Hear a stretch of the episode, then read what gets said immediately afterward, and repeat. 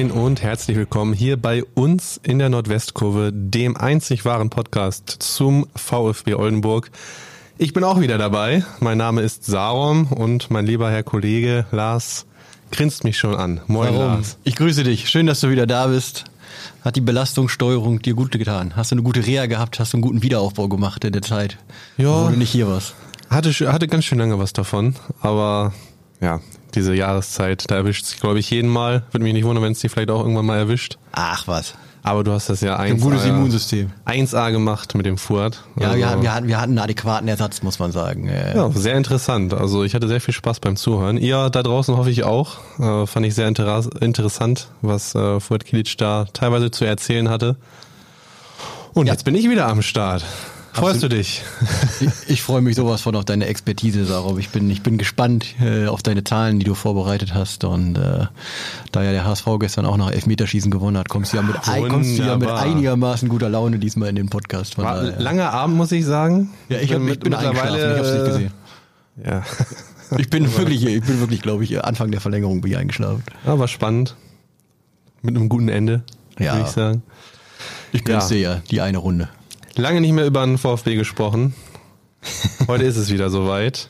Und ja, auch, äh, wenn Du musst ich jetzt erstmal wieder reinkommen, wenn ich das so höre. Du musst jetzt reinkommen in den Flow. Ein paar Sicherheitsbälle hinten spielen und dann kommst du jetzt langsam Ja, wieder. dann kommt irgendwann der tödliche Pass. ja, ist ein bisschen was passiert die letzten zwei Wochen. Ja, Ne? also so schnell kann es gehen, würde ich sagen. Also letztes Mal, als wir beide hier standen, da sah es noch ganz anders aus für den VfB. Da habe ich äh, hier Sprüche vom Stapel gelassen, wie man muss sich vielleicht auf Regionalliga-Fußball einstellen nächste Saison. ähm, Ja, gut, nach den letzten paar Auftritten würde ich sagen, äh, sieht die Tendenz vielleicht dann doch ein bisschen rosiger aus, als ich sie äh, gezeichnet habe äh, letztes Mal. Ähm, aber wie gesagt, das war einfach einfach Man kann auf jeden Fall von einem Aufschwung gegeben, meine sprechen, persönliche Meinung. Ja, der VfB absolut im Aufschwung. Da hast du ja auch schon mit Fuhrt äh, in der letzten Folge drüber gesprochen. Seit vier Spielen ungeschlagen, dreimal gewonnen, nur ein Unentschieden. Es läuft.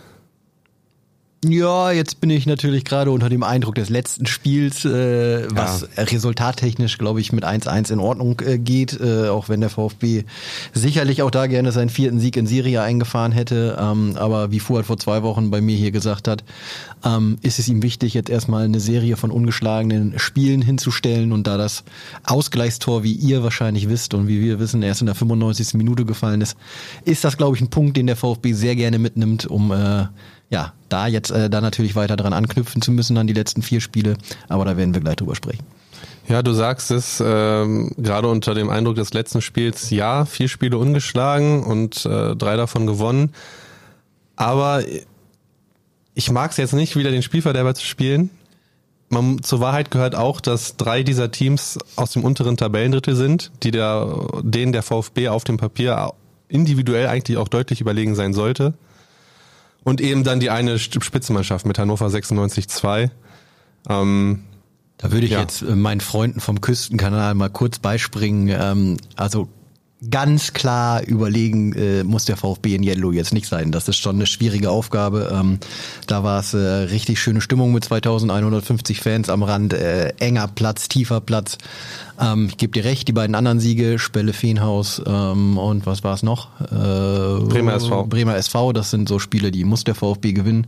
Auswärts in Yellow, Derby-Charakter finde ich schon eine schwierige Aufgabe, wo man auch im Nachhinein mit einem Punkt äh, leben kann, wenn man denn dann die andere Spiele gewinnt. Und das hat der VfB ja in den drei Wochen zuvor getan. Das ist wahr. Sprechen wir doch mal über Jeddelo. Ja, du sagst es. es war, es war jede Menge los, kann ich dir sagen. Also äh, es war keinesfalls hochklassig, um erstmal äh, über das Fußballerische zu sprechen, aber es war richtig schön spannend. Es gab viele Aufreger. Es wurde sich danach auch durchaus gestritten, wenn auch nicht untereinander, aber ja, die Protagonisten der beiden Mannschaften haben durchaus verschiedene Meinungen, was die, was die äh, Pfiffe, die da äh, am Samstag in Dietlow vonstatten gegangen sind, betrifft. Sprechen wir doch mal über einen dieser vielen Streitpunkte. Ja, ich glaube, in der gerne. 20. Minute ist es, äh, wo Korrekt.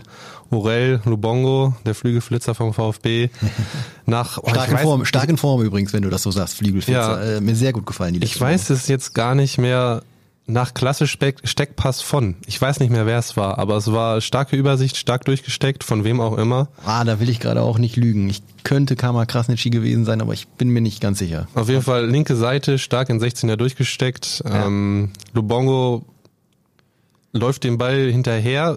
Meiner Meinung nach ist er vor dem Gegenspieler am Ball, wird dann von den Beinen geholt. Ich weiß nicht, ob er ihm auf den Fuß tritt, aber ich, ich meine, klar geht die Situation äh, vom Tor weg, aber trotzdem könnte man da meiner Meinung nach schon auf Elfmeter entscheiden. Ähm, den hat es dann nicht gegeben und dann gab es aber noch einen anderen großen Aufreger. Und zwar hat sich bei einem Zweikampf, ich glaube zwei, drei Situationen zuvor, äh, der Jedeloa, Jedeloa, hast du den Namen parat? Äh, Marcel Gottschling. Genau, Marcel Gottschling im Zweikampf zu Boden gegangen, ist dann liegen geblieben. Mit der VfB Blume. spielt wie es auch ganz normal üblich ist. Der VfB spielt weiter, man ist in der Situation, mhm. äh, daraus entsteht dann eben die Chance mit, äh, mit, mit Lubongo, beziehungsweise die, der vermeintliche Elfmeter. Jedelo, Jedelo erobert den Ball, spielt ihn selber nicht ins Aus, sondern klärt den Ball und regt sich im Nachgang des Spiels darüber auf, dass der VfB den ja. Ball nicht ins Aus gespielt hätte. Ja. Wo ich ganz klar sagen muss, dass sich da zu beschweren, finde ich absolut lächerlich weil wie gesagt, das ist in der Situation. Gottschling geht im Zweikampf zu Boden, der Schiri pfeift nicht, der VfB spielt weiter, spielt links raus auf die Seite. Das heißt, ist auf der ganz anderen Hälfte des Platzes, auf der ganz anderen Seite des Platzes. Keiner hat überhaupt die Wahrnehmung, dass da einer von Jedelo auf dem Boden liegt. VfB spielt ganz normal weiter. Vom, von Jedelo selbst hatte ich den Eindruck, hat auch niemand auf der äh, Kette, dass einer von ihren Jungs da auf dem Boden liegt. Alle spielen ganz normal mhm, weiter. Mm, mm, mm. Und dann kommt von der Bank, auch nach dem Spiel, ja, da muss doch der Bayerns ausgespielt werden. Das finde ich absolut lächerlich, da vor allem auch den VfB äh, den Vorwurf zu machen, man hätte den Ball nicht ins Ausgespielt. Wozu ich dann auch noch sagen muss, äh, solange der Schiri das Spiel nicht unterbricht, muss man den Ball auch nicht ins Natürlich hat das was mit Fair Play zu tun, aber es war ein normaler Zweikampf, Gottschling liegt auf dem Boden, hält sich den Fuß, ja. Das passiert 30 Mal im Spiel. Wenn du jetzt mal den Ball ins Ausspielst, dann hast du eine Netto-Spielzeit von 20 Minuten oder was. Ah, ich merke schon, du fährst schon wieder hoch. Also du bist schon wieder in Form. Ja, weil ich das einfach Panne finde. Ich meine, Fair Play, ja, das muss man machen. Fairplay gehört dazu, ist auch ganz wichtig. Aber in der Situation zu sagen, der VfB muss den Ball ins Ausspielen, finde ich absolut daneben. Ja, jetzt hast du ganz viel dazu gesagt, jetzt muss ich meine Meinung dazu sagen. Ich freue mich. Ich bin, bin ein bisschen anders unterwegs. Also nehmen wir mal den ersten Teil. Über den brauchen wir auch nicht so lange reden. Den hast du noch ein bisschen passiver formuliert, als ich ihn äh, formulieren äh, würde. Also das Foul an Lubongo ist eindeutig. Da gibt's auch tatsächlich äh, Bilder von, äh, wie man sieht, äh, dass äh, Jedlos Hahn äh, ihm auf den Fuß steigt.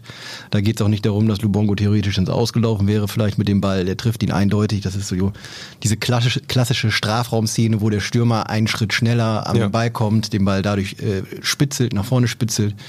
Äh, der Verteidiger ist schon in seiner Abwehrbewegung und trifft den Fuß. Äh, ja, äh, da ich später hier nochmal auch den Videobeweis äh, äh, anführen ja. will als äh, Vergleich, also jeder Videobeweis hätte gesagt, das ist ein Elfmeter und äh, da gab es tatsächlich auch, ähm, ich habe auf meinem Platz, äh, auf meinem Plätzchen tatsächlich direkt hinter der Jedloer Bank gesessen. Da saß auch der ein oder andere verletzte Spieler von Jedlo. Ähm, und alle waren in der Halbzeit der Meinung, dass äh, man den pfeifen muss, wenn das Spiel da weiterläuft. Das finde ich nicht so umstritten tatsächlich. Ich glaube auch, dass da auch Jedelos Trainer Karibo hat gesagt, den kann man schon so geben, wenn, wenn das Spiel weiterläuft. Der große Streitpunkt, und ich habe ja schon gehört, äh, wie du gerade selbst hochgefahren bist, ist natürlich die Aktion vorher. Die ist, äh, also das waren nicht zwei, drei Szenen vorher, das ist letztlich zwei, drei Sekunden vorher gewesen. Ja. Das ist, das ist im gleichen Angriff. Ähm, Marcel Gottschling äh, hat, ich sag mal, 25 Meter, 30 Meter vorm Tor den Ball. Rechte Seite. Äh, genau, rechte Seite, das ist wichtig. Noah Plume kommt von hinten, grätscht ihn ab, trifft aber eindeutig den Ball. Ja. Ähm, meiner ganz Meinung normaler nach, Zweikampf. Genau, ganz normaler Zweikampf, darf man nicht pfeifen. Ähm, weiß ich tatsächlich aus Jedloer Sicht ist auch der ein oder andere anderer Meinung, aber da bin ich auf jeden Fall schon mal voll äh, der Meinung, dass es äh, normale Härte, das muss man weiterlaufen lassen.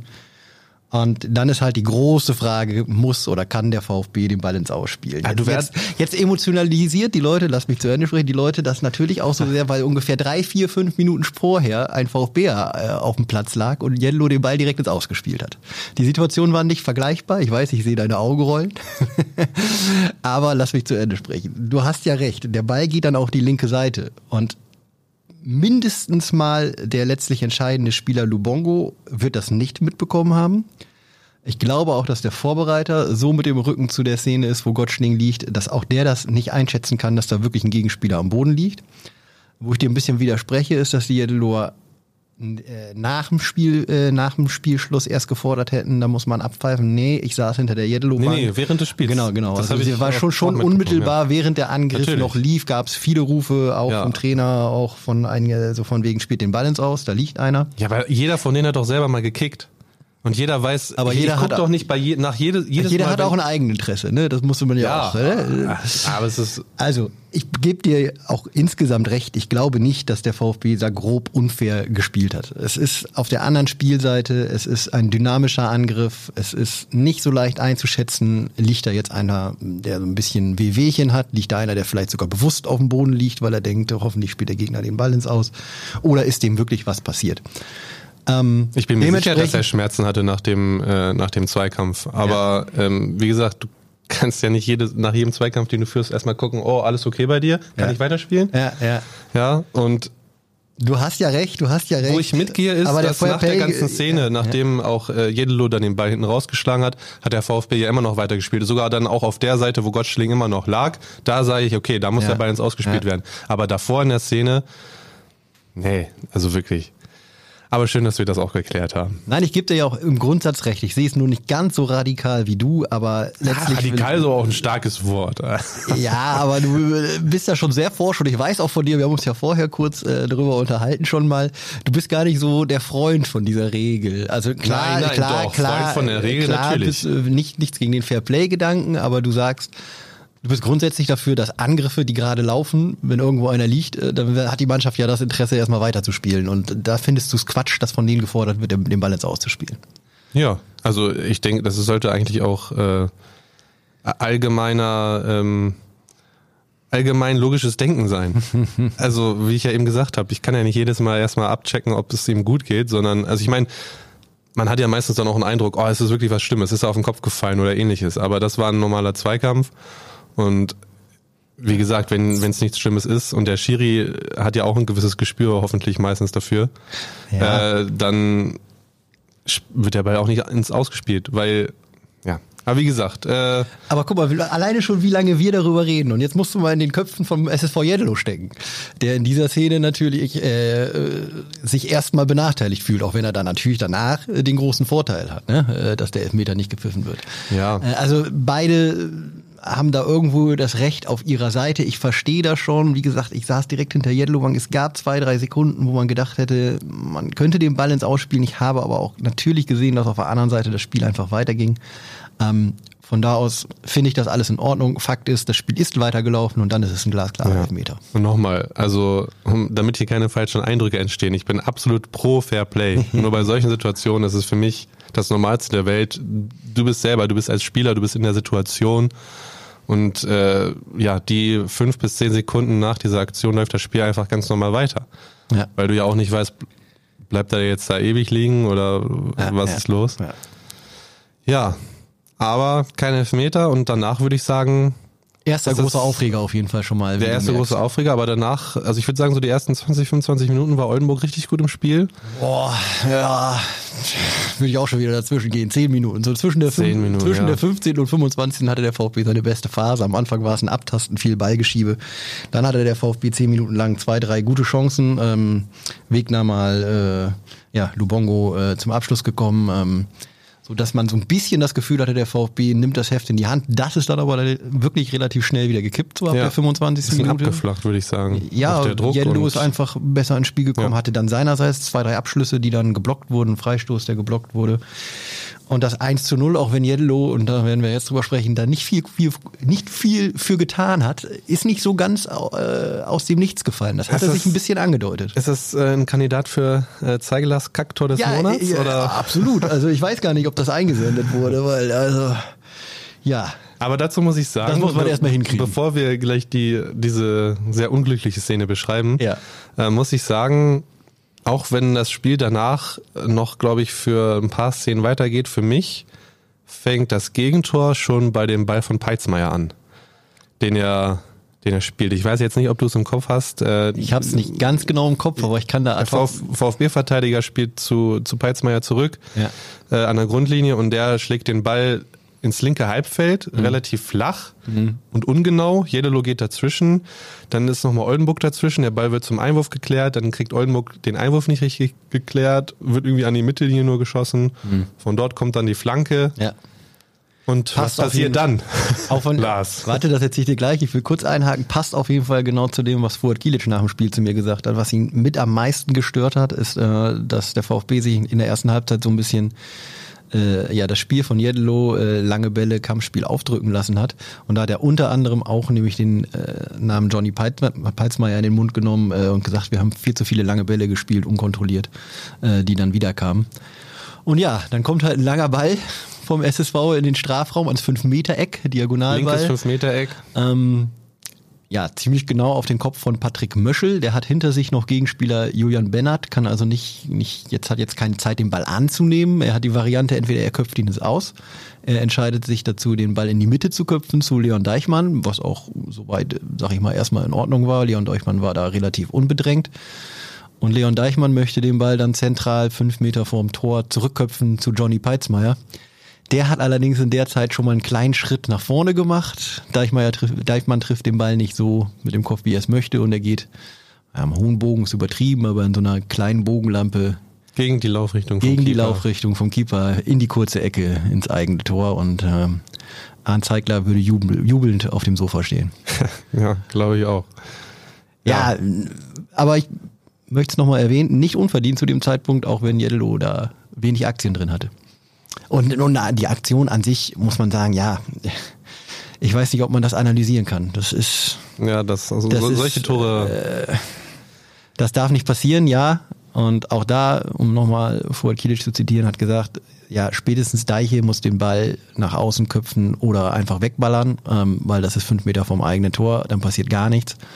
Ähm, ja, ist unglücklich gewesen, ist, äh, ist äh, ja ein Eigentor, was so auch nicht passieren darf. Es gibt ja auch Eigentore, die kann man nicht verhindern, aber das war schon, das war schon äußerst unglücklich. Slapstick. Hatte er denn äh, habe ich jetzt gerade gar nicht mehr so präsent. Ja, er hatte, hatte keine, er Gegner-Druck? Er hatte keinen. Das hätte der Ball ja auch mit der Brust vielleicht einfach ja, ablegen können. Ne? Äh, würde ich, also er hatte keinen unmittelbaren Gegnerdruck, aber es war ja schon so, dass also er hatte jetzt nicht viel Zeit zwischen Kopfballablage ja. von Möschel, die er ja auch nicht so ganz in dem Moment antizipieren ja. kann. Er kriegt die Kopfballablage und dann, glaube ich, musst du als Verteidiger fünf Meter vom Tor einfach so reagieren, dass du sagst, hm, nee, ich weiß nicht genau, was in meinem Rücken ist, äh, nach außen weg den Ball oder halt irgendwie ja. direkt wegschlagen.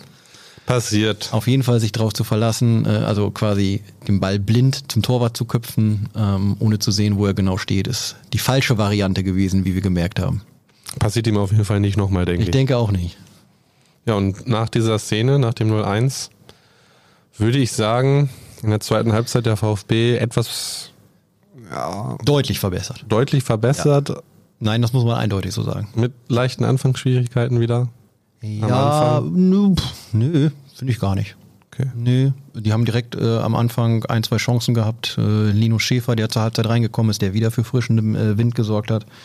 Äh, legt einen Ball an der langen Ecke vorbei, dann gibt's einen riesen Kopfball von Max Wegner, wo Jedelos Torwart einen riesen Reflex zeigt, wirklich, äh, also ja, das Wort Weltklasse-Reflex viel häufiger mal da in dem Moment äh, am Spielfeld dran. Das war wirklich, wirklich, wirklich ein Riesending aus fünf Metern, wo, wo der Arm da hochschnellt und er den hält. Ähm, nee, es war jetzt kein spielerischer Rausch des VfBs, aber er war schon drückend überlegend, hat Jedelo dann immer weiter hinten eingeschnürt. Ähm, und hätte sich den Ausgleich auf jeden Fall früher verdient, als er dann gefallen ist. Ja. Hat lange auf sich warten lassen, der Ausgleich. Wenn das in der 95. Minute fällt, dann hat das wohl lange auf sich warten lassen. Man war sozusagen eigentlich schon auf dem Weg in die Kabine. Ja, man hat tatsächlich auch, also so ich als Betrachter draußen habe schon gedacht, ja, da geht noch was, da geht noch was, aber dann so irgendwann so ab der 85., 86., 87. Minute, wo man dann so merkt, ah, okay, Jedlo weiß, das Ziel ist ganz nah, der VfB weiß noch, die Zeit wird immer weniger, wird ähm, immer mehr so ein bisschen, ja, zerfahrener und ich hatte eigentlich nicht mehr den Eindruck, dass noch eins fällt. Wer hat's gemacht? Die Nummer 9. Also, ja. was heißt die Nummer 9? Also, also von der Position her die Nummer 9. Bevor der Neuner. Wir, bevor wir darüber sprechen, dass natürlich auch das ein Aufreger war, ähm, stand er natürlich erstmal genau da, wo ein Neuner stehen muss. Ne? Langer Exakt. Ball, langer Ball von Patrick Möschel. Ähm, Lino Schäfer geht zum Kopfball hoch, äh, trifft die Querlatte, Ball prallt ab und äh, In bester Mario Gomez-Manier den Ball irgendwie ans Schienbein gekriegt und über die Linie gedrückt. ich hätte jetzt direkt so an Thomas Müller-Tor gedacht. Der hat da früher auch, ist jetzt auch schon mal das ein oder andere Jährchen her, aber der hat da auch immer gestanden und Ja. äh, den Ball reingerumpelt, ja. Nur war der Ball halt zeitweise an der Hand, um über das zu sprechen, äh, was jetzt heute immer noch viele Yellow aufregt. Kurze Werbepause. Anpfiff zur zweiten Podcast-Halbzeit. Ja, aber da muss ich auch sagen, ich bin zwar oft selber, auch selber wenn ich spiele oder auch schaue, ich glaube, jeder heutzutage ist immer sehr kritisch mit den Schiedsrichtern, weil die ja noch, auch seit dem Videobeweis ja noch genauer gefühlt unter der, unter die Lupe genommen werden, Ja. äh, die ganzen Entscheidungen. Ja. Und das ist echt ein sehr undankbarer Job. Ja. Ähm, aber da muss ich sagen, nehme ich die Schiris so halb in Schutz, halb aber auch nicht. Äh, ich, wenn man sich die Szene nochmal anschaut, äh, der Schiedsrichter steht, glaube ich, also wie gesagt, die Szene ist im Fünfer, ne? Das müssen wir uns äh, alle mal nochmal verallgegenwärtigen. Ja, und die ist natürlich auch recht Äh, konfus im, im, ne, mit dem im, im Abpraller. 5-Meter-Raum, da sind gefühlt 30 Spieler auf zwei Quadratmetern. Nichtsdestotrotz steht der Sch- äh, Schiedsrichter sehr, sehr weit weg. Also ich glaube auch Ja. nochmal bestimmt 20, 25 Meter. Also er steht nochmal natürlich ein noch mal langer Ball, bis 10 ne? Meter vor dem 16er steht der Schiedsrichter. Ja, war natürlich ein Ähm, langer Ball. Er braucht auch ein paar Sekunden, Ja, um ein aber das Meter kann er ja machen. antizipieren, dass, Ja. dass da jetzt der lange Das Ball stimmt. kommt. Also das Stellungsspiel äh, mu- sollte schon besser sein. Ja, gebe ich Nichtsdestotrotz- dir recht. Nichtsdestotrotz muss ich sagen, wenn er halt dort steht, ist es eigentlich unmöglich, dass, dass er da irgendein Handspiel sehen kann, Ja. da es ja auch innerhalb von einer Millisekunde passiert, dass der Ball da gegen, gegen die Hand geht. Und genauso nehme ich den Linienrichter da raus, weil wie willst du aus, wie viel Meter sind das bis zur Seitenlinie? Auch 20, 25 Meter? Ja. Wie willst du von da in diesem ganzen Gemenge sehen, ob da jetzt einem Spieler der, äh, einem Spieler der Ball an die Hand springt? Ähm, ja, wie Also gesagt, der einzige Vorwurf, den ich eben machen würde, wäre, er muss besser stehen, der Schiedsrichter. Ja. Ähm, dann sieht das vielleicht. Aber so, Also im Grundsatz bin ich da bei dir absolut äh, schwierige Entscheidung äh, für den Schiedsrichter. Fast egal, fast wo er steht, würde ich sagen. Ich bin da ein bisschen von der Perspektive her anderer Meinung. Wenn, dann glaube ich, müsste es vom Stellungsspiel her der Linienrichter äh, sehen. Der stand Ja. genau da auf der Seite. Es gibt, einen- gibt einen Screenshot. Äh, der ja, der ist mehr oder weniger so ein bisschen von der Linienrichterposition von der Seite gemacht, wo man halt sieht, dass der Ball an die Hand springt. Aber auch da, man weiß nicht, stand, ein- stand noch ein Spieler vorm Linienrichter, war das Sichtfeld eingeschränkt. Ähm, ja, da hätten wir wieder das Thema Videobeweis von, vom Anfang. Ähm, auch dieses Tor, bin ich mir ziemlich sicher, hätte dem Videobeweis nicht standgehalten, weil ja auch gerade Handspiel vor direkter Torerzielung bei den Profis äh, absolut äh, nicht erlaubt ist. Ähm, dennoch in der Geschwindigkeit des Spiels, ich zum Beispiel habe es gar nicht wahrgenommen während des Spiels, sondern erst danach. Habe natürlich gesehen, dass die Yellower Abwehrspieler direkt den Arm gehoben haben. Das heißt, so dieser spontane Impuls, da war was falsch, war, war beim Gegner auf jeden Fall äh, vorhanden. vorhanden. Da sind, glaube ich, drei oder vier Arme direkt äh, zeitgleich hochgegangen. Ähm, aber wie gesagt, absolut schwierige Entscheidung im VfB. In dem Fall Glück gehabt. Wenn man jetzt den nicht gegebenen Elfmeter der ersten Halbzeit als zentrale andere Szene nimmt, äh, könnte man jetzt von der berühmten ausgleichenden Gerechtigkeit sprechen, was natürlich bei so einem Spielverlauf, der sich dann ganz anders entwickeln würde, äh, natürlich nicht immer passt. Aber ähm, ja. Es war auf jeden Fall jede Menge los, worüber man streiten und diskutieren Typisches konnte. Derby. Ich könnte noch von der Szene kurz vor der Halbzeit anfangen, wo nur Plumer auf den Fuß getreten wird, wo VfB schon was gefordert hat. Ähm, er hat nichts bekommen, der Gegenspieler, ich weiß gerade ehrlich gesagt nicht, äh, wer es war, war direkt mit dem Halbzeitpfiff, da hat Fuad Kilic auch die gelbe Karte für Protestieren gesehen. Ähm, dann hat Max Wegner ja noch gelb-rot gesehen, in der 91. Minute. Ich glaube, die Entscheidung war korrekt, geht in Luftzweikampf und ich glaube, so ein bisschen nicht schlimm, aber war der Ellenbogen dabei und dann sieht man halt schnell gelb. Hat sich meiner Meinung nach auch nicht so großartig äh, beschwert, deswegen spricht das dafür, dass man das geben konnte. Ähm, es war jede, jede Menge los und äh, ja, wie ich es eingangs gesagt habe, eigentlich kein Wunder, kein schönes Fußballspiel, aber es war so ein, so ein Derby, was Spaß macht. Also Derbys nicht gute, immer gut, schön sein. gute Stimmung, viele strittige Szenen. Ich habe danach auch wirklich Nachrichten aus verschiedensten Richtungen bekommen, die die die die, die Szenen alle falsch gesehen, also alle anders gesehen haben Ja. als der Gegner. Es ist herrlich gewesen. Äh, macht schon Spaß. Für uns, also für unseren Job ist das auch super. Ja, ja, es war, es war schön. Also man hätte man hätte zwei Stunden Doppelpass am äh, Tag danach füllen können. Ja. So ein bisschen, ich muss gerade denken an Frankfurt-Dortmund am Wochenende. Da gab es ja auch extrem viele strittige Szenen. Äh, da hätte man Ja. auch sehr viel drüber reden können. Da muss ich mal einwerfen, äh, so ein bisschen äh, off-topic, ähm, weil wir jetzt ja auch äh, über Videobeweis gesprochen haben. Ich habe gerade Zeit, Sarum. Ich habe mir jetzt vor ein paar Tagen, gibt es auf äh, Amazon Prime für alle drau da draußen, die es vielleicht besitzen, äh, eine kleine Serienempfehlung, würde ich es nennen. Äh, eine Doku zu dem FC Bayern-Team, was damals äh, in drei von vier Jahren im Champions League-Finale stand Ja. und das ja dann äh, 2013 das Triple geholt hat. Mhm. Habe ich noch nicht gesehen, ja. Ähm, da wird nochmal so Revue äh, passieren lassen äh, von 2010 äh, bis 2013 eben, was da alles passiert ist und dieser Weg einfach zum Triple hin. Und äh, wenn man sich die ganzen Spiele dort anschaut, diese, ja, ich meine, wir haben es ja alle noch im Kopf, äh, dieses Spiel gegen Manchester United damals, wo Robben äh, die Ecke von Ribéry da Ja. per Direktabnahme Tor. ins Tor nagelt und haufenweise andere Spiele mit auch vielen kontroversen Entscheidungen, ähm, wo ich mir dann aus der Sicht von heute gedacht habe, ich muss dazu sagen, ich war bislang, bin eigentlich, bin ich es auch immer noch, aber immer ein Verfechter vom Videobeweis, weil er das Spiel fairer macht und weil er einfach für Gerechtigkeit im, im Sport, weil im Sinne des Sport ist es ja, dass es fair bleibt. Ja, und äh, das ähm, war ich immer ein Verfechter von. Und da war das erste Mal wirklich so ein kleiner Moment, wo ich gedacht habe, ja, wäre es nicht vielleicht doch schöner ohne Videobeweis? Und habe all die Szenen, die es die ganzen letzten Jahrzehnte gab, äh, weswegen ich auch ja durchaus teilweise auch Fußballfan einfach auch des Sports geworden bin, ob es damals äh, Wembley war, 66. Das tut mir leid. Äh, das, ah, das gibt einen Zehner in die Kasse.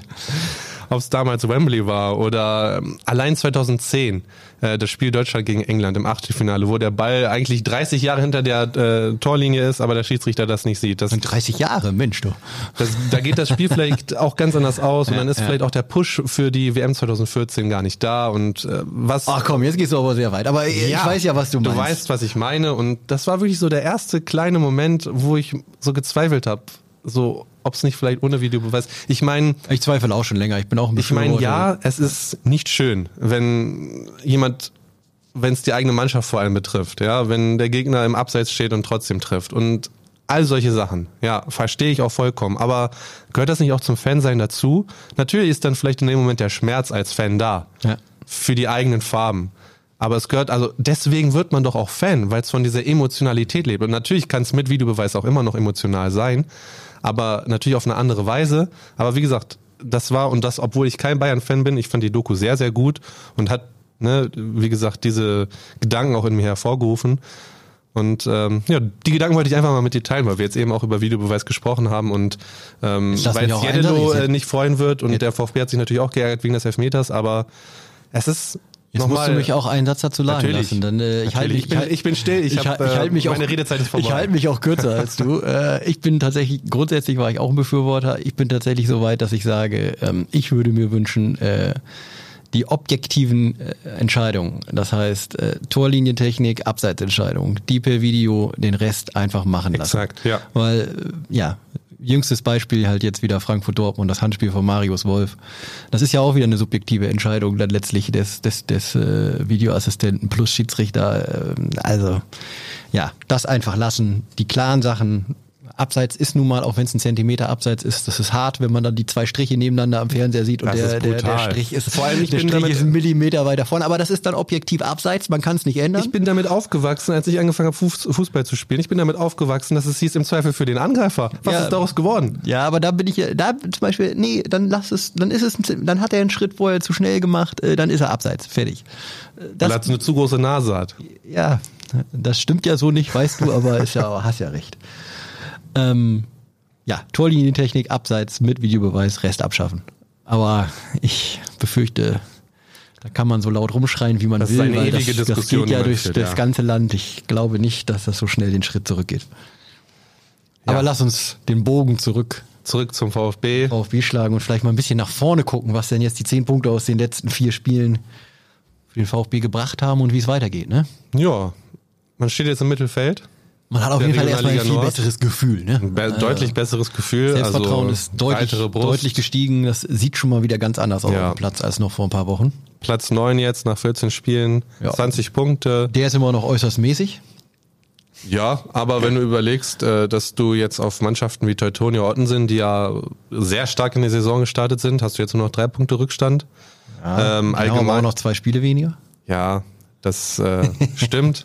Da kannst du nichts gegen sagen. Aber nichtsdestotrotz, äh, nach dem Saisonstart und jetzt ist man so ein bisschen auf Tuchfüllung. Ich würde jetzt noch nicht sagen, dass man Anschluss gefunden hat an die ersten vier Mannschaften, sage ich mal, aber man ist jetzt wieder so ein bisschen auf Tuchfühlung. Man, man kann sie jetzt, um, wenn man so will, auf der Autobahn, man, man kann schon das Auto wieder sehen, was Ja. vor einem fährt. Ja, Man kann das Kennzeichen noch nicht erkennen, das geht noch nicht, aber ähm, ja, vielleicht nach den nächsten drei, vier Partien. Und, und das ist viel wichtiger und äh, bemühst du gerade ja ein schönes Bild. Ähm, ich finde, es ist eine große Chance jetzt vorhanden in den letzten drei Hinrundenspielen äh, tatsächlich den Lauf so fortzusetzen, dass man deutlich mehr von den Rücklichtern äh, sieht als äh, zurzeit noch. Denn, ich bin ganz ehrlich, der VfB hat eine große Chance, äh, neun Punkte aus den nächsten drei Spielen zu holen. Und dann glaube mir ich. die Worte aus, vorweg. Ja, erzähl, dann erzähl du. Dann glaube ich, äh, sieht schon wieder etwas besser aus in der Tabelle. Ja, die nächsten drei Partien, das sind äh, ist einmal gegen Aufsteiger Eimsbüttel, dann geht's gegen die am Samstag 14 Uhr. genau ähm, zu Hause, dann danach auswärts äh, gegen die Reserve vom, von St. Pauli Ja. und dann ähm, ja am 18.11. Das ist wieder ein Samstag, ein Heimspiel gegen Blau-Weiß Lohne, Ja. die ja auch gut gestartet sind in die Saison, aber in, letzt, in den letzten zwei drei Wochen auch so ein bisschen ja, stagniert haben. Nachdem die, Ja. glaube ich, die ersten acht, neun Partien nur ein Gegentor gekriegt haben, hat, haben sie richtig die Hucke voll gekriegt. Ähm, Ja. Und das sind alles Spiele, wenn du dir auch die Form der Gegner an, anschaust. Ja. Äh, ich glaube, Eimsbüttel und St. Pauli haben auch die letzten drei, vier Spiele keinen Punkt geholt oder nicht gewonnen zumindest. Sind Ja. das Spiele in der aktuellen Form? Also das spricht eigentlich viel für den VfB, muss ich sagen. Und unterstreicht auch nochmal das, ähm, ich habe ja eingangs gesagt, dass die Spiele, die jetzt erfolgreich gestaltet worden sind des VfB, ähm, das waren alles Gegner aus der, aus der unteren Tabellenregion, aus dem unteren Tabellendrittel. Und genau das sind jetzt eben auch die kommenden Gegner. Äh, bis natürlich Mit auf Lohne, die äh, noch vor dem VfB stehen, aber wie gesagt eben eine eher, ja, die würde ich sagen, ge ge gehen gerade durch so ein kleines Tal. Ja, also kurz noch mit dem Zusatz, äh, dass das vorletzte Spiel gegen Hannover 96-2, äh, 2-1 Heimsieg, über das haben wir jetzt nicht groß gesprochen, weil es schon ein bisschen länger her ist. Ja. Aber das war natürlich äh, ein ganz wichtiger Sieg gegen Team von oben. Und wenn wir dann jetzt mal noch mal ein bisschen detaillierter auf die nächsten drei Mannschaften gucken, dann muss man jetzt sagen, am Samstag Eimsbüttler TV, Aufsteiger, acht Punkte, 17 zu 30 Tore. Ähm, ja, bei allem Respekt und der VfB darf und wird es so nicht sagen, aber das ist zu Hause einfach ein Pflichtsieg. Auswärts kann immer irgendwie was passieren, weil es anders ist, aber im Marschwegstadion gegen Eimsbüttel, ja, vergleichbare Mannschaft wie Spelle Feenhaus, gegen die man vor drei Wochen dann 7-2 gewonnen hat. Ähm, alles, Aber- alles, ja, ich weiß, es kann immer alles passieren, aber jetzt gehen wir einfach mal von den Voraussetzungen. Ich erwarte da drei Punkte. Wenn man sich die Ergebnisse anschaut, äh, klar, sie sind 16. Alles schön und gut, aber Norderstedt, die sind, die sind äh, auch oben mit dabei. Gegen die haben die 5-0 gewonnen. Gegen Ottensen haben sie eine 0-0 geholt und gegen Holz- Holstein Kiel haben sie eine 5-3 abgerungen. Also, Ja, und auch auswärts teilweise die Spiele. Also da würde ich jetzt auch nicht mit, ähm, ja, drei Punkte erwarte ich auch, aber ich glaube nicht, dass es so klar wird, wie du vielleicht denkst. Naja, also ich erwarte jetzt keinen 7-2, um ähm, das jetzt äh, den Spelle-Feenhaus-Vergleich da zu ziehen. Äh, Spelle hat ja jetzt auch am Wochenende neun Stück bei Hannover 2 bekommen, also da scheint im Moment so ein bisschen sich die Schießbude der Liga herauszukristallisieren. Äh, Spelle hat sieben Punkte, Eimsbüttel acht. Ja, sie verlieren nicht so hoch, aber ich bleib dabei und der VfB hat ja auch vor allen Dingen im Marschwegstadion bis jetzt sehr konstant gepunktet. Ähm, das muss und das wird, da bin ich mir sicher, ein Heimsieg werden. Ähm, ja, dann eine Woche später auswärts bei St. Pauli 2, Mannschaft dem Mittelfeld, 15 Punkte, also fünf weniger als der VfB. Das hört sich jetzt im ersten Moment definitiv jetzt nicht nach so einer leichten Aufgabe äh, an. Ist es wahrscheinlich auch nicht, aber auch da muss man dazu sagen, St. Pauli zuletzt vier Niederlagen in Serie. Ähm, nicht die Form, ähm, sicherlich eine schwierigere Aufgabe, aber trotzdem eine große Chance da zu gewinnen. Ja. Und dann das letzte Heimspiel, du hast schon richtig gesagt, Lohne gut gestartet, hat aber nur eins der letzten acht Spiele gewonnen. Ähm, das war ein 2-1 gegen Norderstedt. Danach viermal Remis immerhin, dreimal verloren. Ähm, da habe ich noch so ein bisschen den Eindruck aus dem Landespokal. Das Spiel ist da ja in Lohne 0-0 ausgegangen. Der VfB hat dann im Elfmeterschießen verloren. Auch da mein Eindruck, ich glaube zu Hause, weil es ist ein großer Unterschied in dieser Saison bis jetzt äh, zwischen zu Hause und auswärts, weil ja, auswärts äh, auf diesen kleinen, engeren Plätzen häufig äh, eine andere Atmosphäre tut sich der VfB einfach schwerer. Ähm, zu Hause im Marschweg, glaube ich, ist der VfB auch gegen Lohn ein deutlicher Favorit. Ja, und dann wenn man oben anklopfen will, weil ich würde sonst auch sagen, sieben Punkte ist auch in Ordnung oder sechs oder sieben. Nein, sieben Punkte wäre auch in Ordnung. Aber man braucht ja einen Lauf. Und wenn man oben anklopfen will, ja. mit neun Punkten hat man eine große Chance, finde ich, äh, sich dann zum Ende der Hinserie wahrscheinlich so Richtung Platz fünf äh, einzupendeln und dann kann man ja mal gucken, äh, was geht in der Rückrunde. Dem habe ich äh, eigentlich nicht viel hinzuzufügen. Das, das ist gut. super gesagt. Dann können wir ja Tschüss sagen. Tschüss. Nein, aber es ist ja so. Also, ne, die drei Spiele müssen gewonnen werden. Das ist noch eine, das ist, das ist natürlich erstmal ein weiter Weg. Aber die Chance ist auf jeden Fall da, so einen richtigen Lauf zu starten. Das wären, wären dann im, im theoretischen Szenario äh, sieben ungeschlagene Spiele. Das wären 19 Punkte. Und selbst 29. Wenn, 19 von 21 Punkten wären das, äh, also in diesen sieben Spielen. Ach so, ähm, das wär, du das, wären ja. bei drei Siegen. Ne?